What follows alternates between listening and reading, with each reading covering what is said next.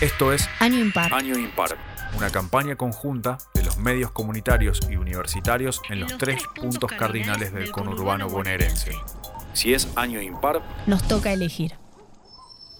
Buenos Aires, la provincia, El territorio de la disputa. la que vuelca la balanza electoral casi, definitivamente. Buenos Aires es ese lugar que está construido en base a la inmigración. externa e interna. Es la provincia del campo y del conurbano, donde se tejen alianzas y se construyen candidatos. Cualquiera que ocupa un sitio de poder en la provincia sueña y realiza cálculos políticos que lo proyecten más allá de la General Paz y desde ahí irradiar en el resto del país. Desde la vuelta de la democracia, el territorio bonaerense contabilizó ocho gobernadores. Todos ellos soñaron, pública o íntimamente, con llegar a la Casa Rosada. De todos ellos, solo uno logró ese cometido. Pero no por haber sido electo directamente. Hay una maldición que recae en quienes manejan los destinos de la provincia más importante del país. Nadie que haya gobernado la provincia llegó a la presidencia de la nación, al menos por ahora. Primero fue Alejandro Armendaris. Por la Unión Cívica Radical. Luego vino la hegemonía El peronista. justicialismo de la provincia de Buenos Aires cree que es tiempo de aplicar esta fórmula. Compañera, compañero, no pierdan la esperanza. Aquí no ha caído ni ha sido derrotado ni Perón ni Eva Perón. Nosotros vamos a reconquistar el peronismo de la victoria.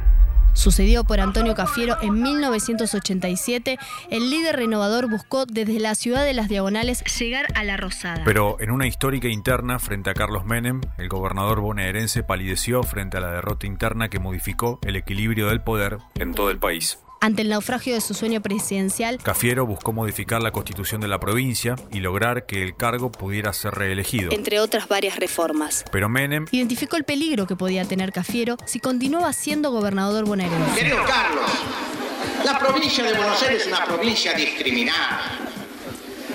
A nosotros nos cobran más la tarifa y cuando se trata de repartir los impuestos que la nación recauda, y nosotros tenemos el 40% de la población, no usted, porque usted no es el autor de esto, sino el Estado Nacional que usted heredó para gobernar, nos da solamente el 22%. Luego de un intenso debate en la legislatura provincial, el 5 de agosto de 1990, los ciudadanos bonaerenses fueron convocados a pronunciarse a favor o en contra de la reforma propuesta por el peronismo que respondía al contador público. Claro que el contexto no era el más tranquilo para encarar una serie de propuestas de este tipo. La crisis hiperinflacionaria estaba haciendo estragos, así que todo terminó en un simple plebiscito para ratificar o no a Cafiero en su cargo. Niego el supuesto, el domingo votan todos los bonaerenses en el plebiscito que ya ha sido anunciado, difundido y que ya, eh, según nuestras encuestas, eh, es conocido por el 85% del electorado bonaerense. Gobernador, ¿le gustaría escuchar un apoyo más vehemente del presidente de la Nación a, esta, a este plebiscito?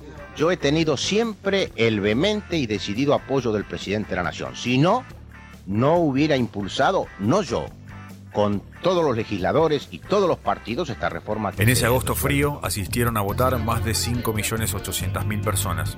Esto es casi el 79% de los ciudadanos bonaerenses habilitados. El resultado fue demoledor para las proyecciones políticas de Cafiero. que alcanzó el 32% por el sí a la reforma. El rechazo superó el 67%. Luego vinieron los tiempos de Eduardo Dualde, quien tuvo mejor suerte en proyectarse desde la gobernación. que tenemos muchos problemas importantes para re- resolver en la provincia. Todos los que vivimos en la provincia los conocemos. Pero hay un problema que es más importante que los importantes. Es el problema esencial. Y es el problema que ha decidido al vicepresidente de la República a dejar su cargo a partir del 10 de diciembre. Yo me he comprometido con el pueblo, ser vicepresidente hasta el 10 Mientras de el diciembre. país discutía la reforma de la Constitución Nacional, el caudillo de Lomas de Zamora aprovechó que el gobierno nacional se llevó la marca e impulsó una reforma de la Carta Magna de la provincia. Allí se ampliaron derechos sociales, civiles, políticos y obtuvo la llave para la reelección. Así fue como Dualde se quedó con la reelección en 1995.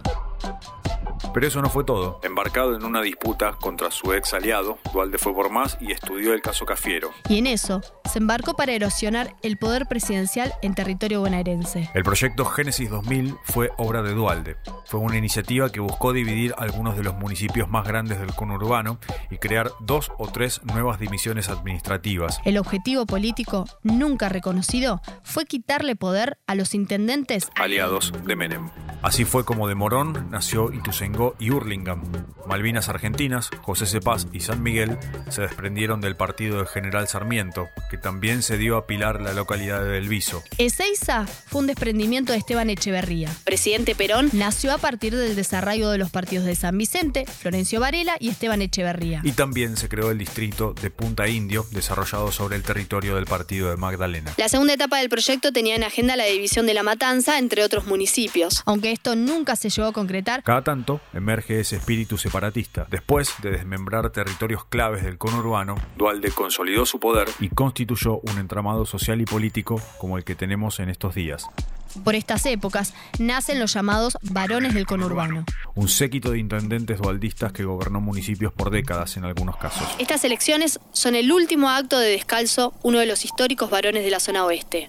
Otra para tener en cuenta y estar atentos a cómo juega en octubre es la fuerza Crecer que lidera el ex intendente de Merlo, Raúl Otacé. El histórico dirigente fue con lista corta y se aseguró casi 11 puntos. Esa fue la excusa de María Eugenia Vidal varios años después para limitar las reelecciones de los jefes comunales. Esta noche estamos haciendo historia. Con apoyo del Frente Renovador, el PRO trató de instalar una ley que ponía coto a los intendentes en el ejercicio de sus cargos. Como les dije antes, hicimos posible lo imposible. Mientras todo fue chicana hacia el peronismo, la cosa anduvo bien.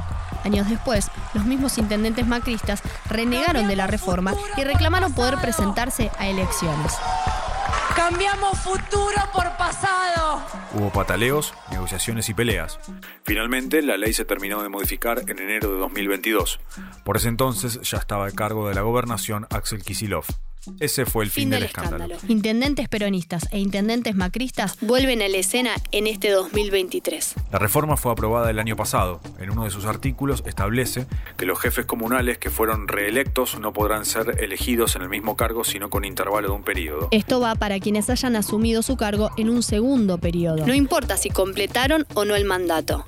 Claro, Echa la ley, echa la trampa. Resulta que varios dirigentes pululaban entre las intendencias y otros cargos en la función pública, Y hoy los encontramos haciendo lo suyo en las elecciones ejecutivas. y así llegamos hasta estos días donde las primarias arrojaron resultados sorpresivos en algunos casos y en otros no tanto. Pero eso lo hablamos en los próximos episodios.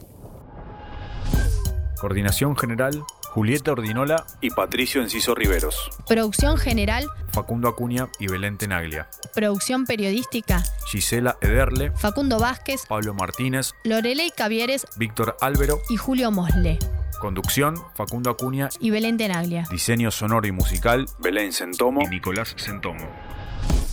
Año Impar es una campaña conjunta de FM Aijuna, FM en tránsito. FM La Uni, Megafon, la radio de la Universidad Nacional de Lanús, FM Freeway, UNQ Radio. Seguí todo lo que pasa en las elecciones del conurbano a través de las redes sociales de, las, radios que formamos parte de Año Impar. Impar.